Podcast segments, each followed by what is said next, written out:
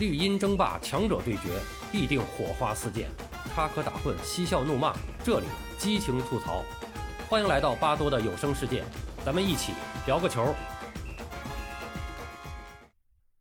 王俊生和中国足球的黄金十年，第二十三集。维拉潘和贝肯鲍尔说。在考察桑特拉奇的同时，另一位著名的教练一直吸引着王俊生和马克坚，他就是米卢蒂诺维奇。米卢蒂诺维奇全名是威利波尔·博拉米卢蒂诺维奇，他是一九四四年生人，南斯拉夫人。一九六三年到一九七七年，他有过十四年的职业球员生涯，分别在南斯拉夫的贝尔泽华德俱乐部。还有鲁昂俱乐部，还有包括瑞士的温特图尔俱乐部和墨西哥的一些俱乐部中踢过球。呃，那么他是从1978年开始他的职业教练员的生涯，1978年到1984年，他在这个墨西哥的某个俱乐部执教，那么带领这个俱乐部呢是两次获得了墨西哥联赛的冠军，两次获得中北美及加勒比杯赛的冠军。1987年到1999年。这段时间，他分别在意大利的乌迪内斯俱乐部、墨西哥的圣洛伦佐俱乐部、美国的地铁明星俱乐部等这个俱乐部队执教。那么在此期间呢，他也执教了这个不同的国家的国家队，而且在执教国家队的这个过程中呢，他是获得了非常神奇的成绩。一九八四年到一九八六年执教墨西哥国家队，在一九八六年的墨西哥世界杯中打进八强，获得了第六名。一九九零年。率领名不见经传的哥斯达黎加队进入了世界杯决赛的第二轮，也就是在意大利世界杯上打进了十六强。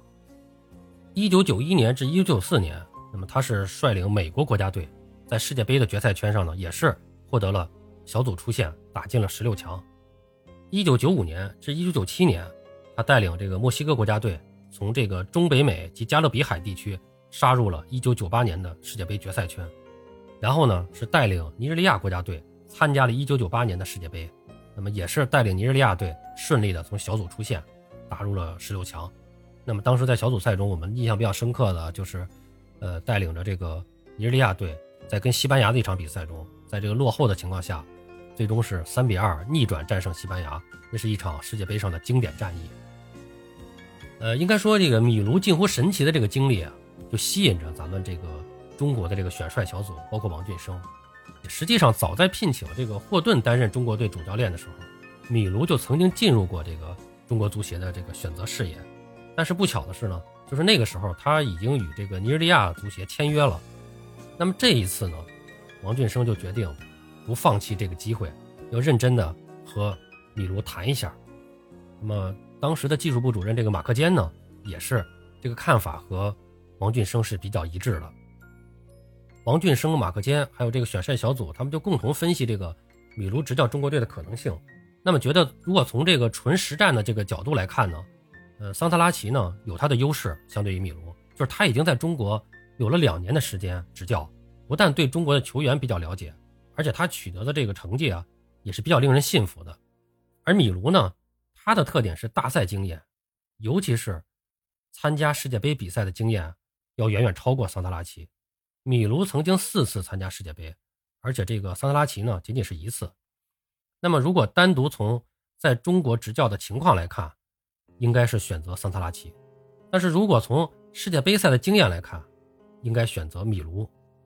那么，根据这个中国国家队呢历次冲击世界杯失利的教训来看，目前我们国家队非常需要的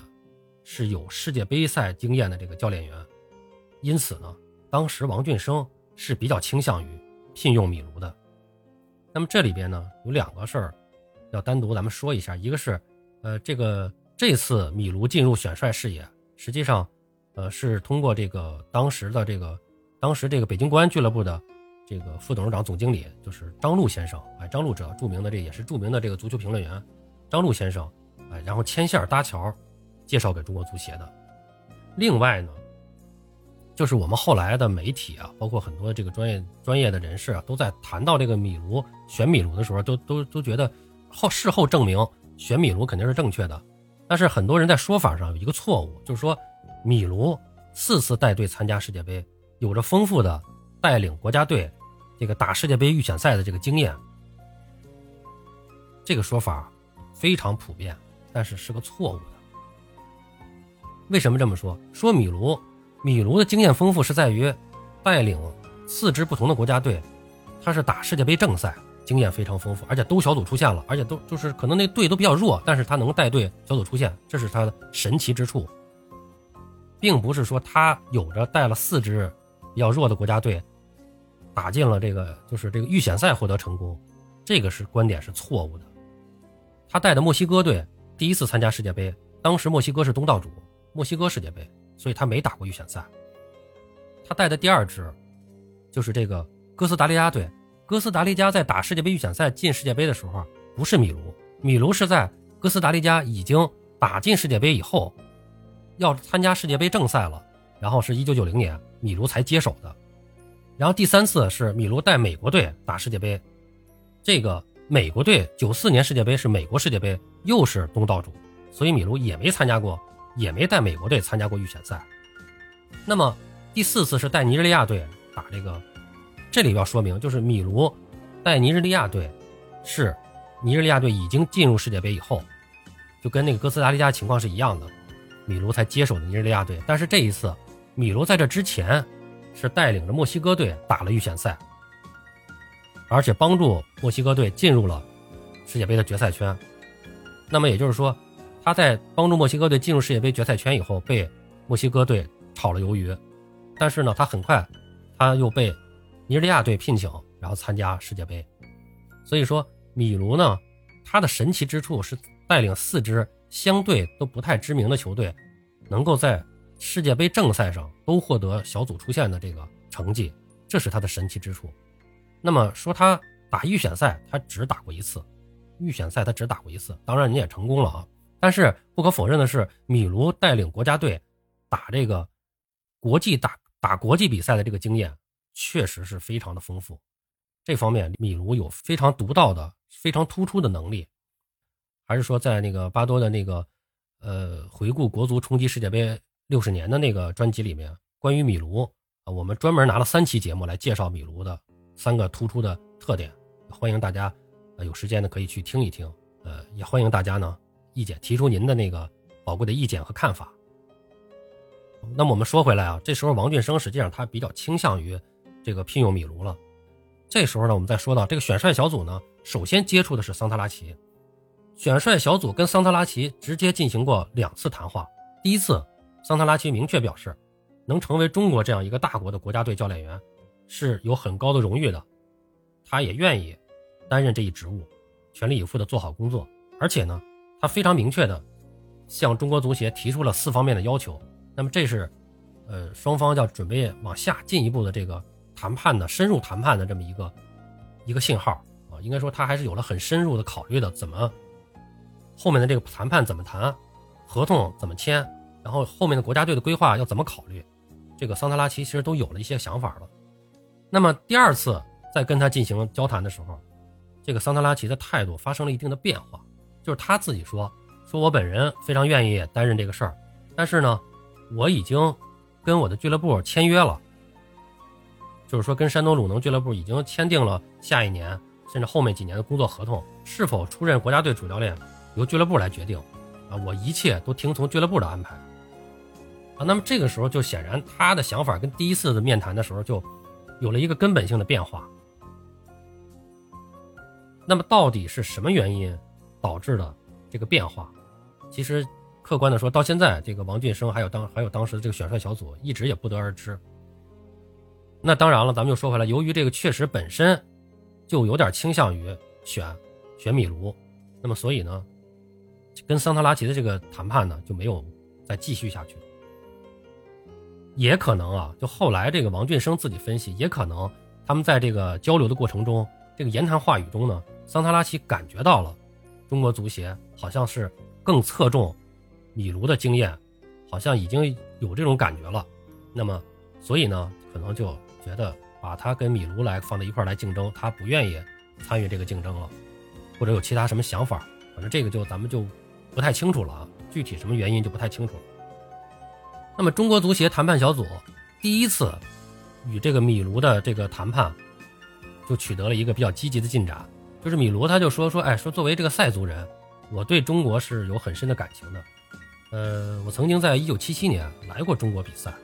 对中国这二十年的变化也是十分的令我吃惊，也愿意为这个中国的足球吧，这个尽一份力量。那么王俊生呢，就邀请这个米卢呢，观看了当时这个北京国安队和这个辽宁队的一场比赛。那么赛后呢，王俊生就问这个米卢，就说你感觉怎么样？这米卢就非常兴奋，对这个王俊生说，说说，哎呀，说这个我对，我对中国足球还是很有信心的，中国的球员并不像外界说的那么的差啊，我感觉还是有很多优秀的球员的。然后王俊生又问这个米卢，就说你认为中国足球存在什么问题？那么米卢就是回答就说，哎呀，说这个秘书长先生。我曾经在四个不同的国家执教，那些国家的秘书长和您一样，第一个问题都是问这个：中国足球最大的问题就是你们把比赛的结果看得太严重。任何一支球队都希望比赛的胜利，但是任何一支球队都不可能总是取得胜利。正因为如此，哎，你们的教练员、运动员在比赛中对足球以外的事情考虑太多，所以就过于紧张，发挥不出水平来。还有就是运动员不愿意动脑子踢球，足球不光要用脚踢，更重要的是用脑子带动脚去踢。表面上是技术和战术问题，实际上是运动员不知道怎么用好自己的头脑来踢好比赛。米卢是滔滔不绝的在说，王俊生呢一直在听，没有过多的发言。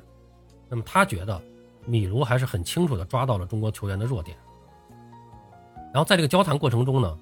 米卢说了一句话，非常有自信的说了一句话，他说：“我曾经四次进入世界杯，我有打进世界杯的钥匙。”啊，这句话，我想这个是不是后来这些媒体们，就是刚才我前面说到那个一直说这个米卢有丰富的带队打世界杯预选赛的这个，呃，这个说法的来源，我不知道是不是在这儿，因为这句话是王俊生自己记录的。如果米卢当时确实说过这句话，我想他在偷换概念。当然，米卢是一个非常聪明的人，就是后来这个整个这个过程中，我们都会发现米卢是一个情商非常高的人，非常聪明的人。他如果这么说，他是有意在偷换概念。他知道中国足球的痛点在哪儿，中国人最想要的是什么，所以他说了这么一句话：“我曾经四次进入世界杯，我有打进世界杯的钥匙。你是四次进入世界杯，但这四次进入世界，只有一次是你打进去的，而且你还没有带着那个队参加，换了一个队。”所以说，这里边可能我个人觉得啊，就是米卢还是有一点这个偷换概念的这个这个感觉。这个这次交流以后呢，第二天，米卢就赴韩国和日本去谈关于他到韩国和日本执教的这个可能性去了。啊，因为当时这个应该说这个日本和韩国也都在跟他进行这个谈判交流这个执教的情况。呃，但是呢，我们知道当时韩国队已经聘了这个希丁克为主教练了，所以就是这个。据说啊，这个韩国足球协会是坚持聘用他为国家队顾问，不是主教练。那么日本足协呢，对他的聘任也不是特别坚决。那么这个时候，米卢是非常聪明，而且他这个交际能力非常强，他就给当时的亚足联秘书长维拉潘打了一个电话。那么维拉潘就对米卢说：“哎，就说我建议你到中国去，因为担任中国国家队的主教练具有挑战性。” 我不知道这句话是夸中国还是损中国呢？确实，我觉得这句话说的很对啊。我甚至觉得，当今的世界足球界，可能带中国队是对所有教练的一个最大考验了，真的是一个世界性难题。谁要能把中国队带好了，那这教练真的牛了。那么，于是呢，这个米卢呢，跟维拉潘交流完以后呢，就准备回到北京，跟中国足协进行第二次会谈。那么这个时候就是这个，同时呢，维拉潘这也是一个说咱说的用个通俗的话，维拉潘也是个游子啊，这个非常的善于交际。维拉潘同时呢也给王俊生打了个电话，就是他跟这个米卢通完电话以后，马上又给王俊生打了个电话，哎，就说你们聘请米卢作为中国国家队主教练是一个很明智的做法。哎，我也比较了解米卢，他是一位优秀的国际级的教练员，有丰富的国际大赛经验，你们用他啊，我们要向你表示祝贺。然后王俊生就说：“哎呀，这个我们最后还没确定呢。”然后这个，啊，韦拉潘就就就说了点片汤话，就说是不是工资或待遇问题啊，是吧？如果是的话，你们就可以按照你们的意思跟他谈嘛。王俊生接完这个电话以后，又去了这个德国驻中国大使馆。他到那儿去呢，是参加一个活动。参加什么活动呢？就是举行贝肯鲍尔访华的招待会。贝肯鲍尔当时那次来华访问的主要目的是说服中国足球协会支持德国申办2006年世界杯，而且希望中国足球协会帮助说服有投票权的其他亚洲执委。这个还是当时咱们在亚洲足联。还是很有地位的，因为就是这个张吉龙嘛，当时还在亚足联任职，是第一副主席，他的这个能力还是非常强的，在亚足联的影响力也是非常大的，所以他对其他执委这种影响是有的。应该说那几年呢，就是王俊生啊，包括中国足协跟贝肯鲍尔接触还是比较多的，就是因为那个那个时候中国足球跟德国足球联系比较多，一个是因为施拉普纳的原因，就增加了很多联系，然后后来呢，施拉普纳离开中国以后呢。就是还跟中国呢有很多的联系，包括我们的那一批的这个留洋，呃，都是去德国，就是通过这种关系。那么，比如杨晨啊、周宁啊，还有谢辉啊，很多的我们的球员都到这个德国去试训，并且留洋踢比赛。所以那个时间，中国跟德国的这个足球交流是比较多的。那么在这之前，其实这个呃贝肯鲍尔还来过一次中国，就是为了宣传他的自传《半世求魂》这个中文版的发行而来的。应该说，这个多次的接触之下，这个王俊生跟这个贝肯鲍尔还是有一定良好的这种呃私人关系的。然后这个他们俩一见面，这个这个贝肯鲍尔就问这个王俊生，哎，说王先生，你这又在忙什么工作呀？然后这王俊生就开玩笑说，哎呀，说我忙什么你还不知道吗？这不就是一直在帮着你申办这个二零零六年世界杯啊？然后这个当时在场的这个大家都是，包括这个德国的大使夫人。还有这个张吉龙啊，大家这个都哈哈大笑，这个现场的氛围也比较好。然后王俊生呢，就借这个机会，就提出了一个问题，就说：“哎呀，说这个贝肯鲍尔先生，我有一件事儿啊，得向您请教。”然后贝肯鲍尔他这个还是非常的诚恳，就说：“哎呀，说你凡是我能帮助的事儿，我都愿意帮你，你说吧。”然后这个王俊生就问他：“中国足球协会有意向想聘请米卢蒂诺维奇担任中国国家队的主教练。”你觉得合适吗？当时这个贝肯鲍尔确实没有马上回答，还是沉吟了一会儿。沉吟了一会儿呢，他就是就回答，就说：“这个，哎呀，王先生，这个我和博拉呀是非常好的朋友。他是一九四四年出生，比我小两岁。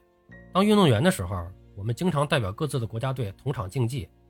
当教练员的时候，我们也是相互有过很多次的切磋。我对他还是很了解的。博拉是一个天才的教练员。”他曾经带领四支不同的球队打世界杯，那么他的这个最大的优点就是能在最短的时间内以最快的速度发现自己带的队伍的缺点和不足，也会用最短的时间内和最快的速度给予解决。但是你们必须对他有一个要求，你就是不要让他当总教练，尤其不能让他什么监管啊国家青年队、国家少年队这一这一揽子事儿。只要他专心致志的管理国家队，我相信他会成功的。秘书长先生，你们也会成功的。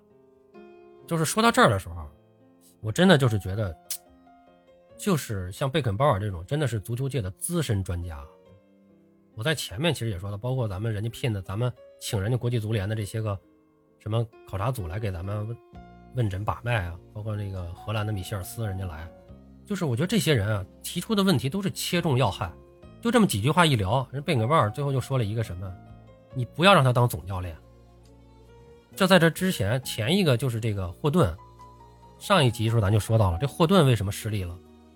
你签约让人家当国家队主教练，然后又让人家管国奥队，然后又又又是什么青年队啊，这是国少队统揽。这后面我们发生过很多这种问题。这时候人家就说，你要聘米卢，你就让他管国家队，专心致志管国家队，不要再让他去管那么大的盘子。不是说米卢管不了，人家是针对你们中国人办事儿。说句不好听的，不局气，人家提前打预防针儿然后就说：“哎，你们这个应该实际上是很客气、很含蓄的点出来之前的问题在哪。”但是非常遗憾啊，让米卢后来带国家队确实是这样带的好。这里边有一个原因，就是米卢是两千年接手国家队，然后零一年就打预选赛，零二年打世界杯，就这么两年的时间，一年多两年的时间，这中间没有其他的这个国奥队的比赛或者青年队的这种大赛了。其他的有时候这个外教，如果我们聘的外教赶上了，到了这个奥运年了，有了这个奥运会预选赛了，我们总是想把这个国家队的这个教练给，要不就是让国奥队的教练去管国家队。就后面我们有有这样的例子啊，就是哎，最后都失败了。所以说，真的我就是特别佩服，我觉得人家这个贝肯鲍尔确实是足球界的资深专家，一句话就点到了要害处。那么，因为确实当时这个王俊生呢也是比较信服这个贝肯鲍尔，然后呢，就他觉得这个贝肯鲍尔说的话是值得信赖的，他也就更增加了这个聘用米卢的这个决心。然后下后面呢，他就是跟这个南勇啊、张吉龙啊，就是跟其他的副主席一起，经过了这种认真全面的这种开会啊、研究啊、研讨，就是也征求了一些业务部门的意见后，就是决定聘任李卢为中国男足的这个主教练，而且呢是向这个国家体育总局打了报告。然后这个国家体育总局批准了这个报告以后呢，这个应该说，呃，王俊生啊，感觉如果能够顺利的签下米卢，那么。这次冲击世界杯还是有着非常大的希望的。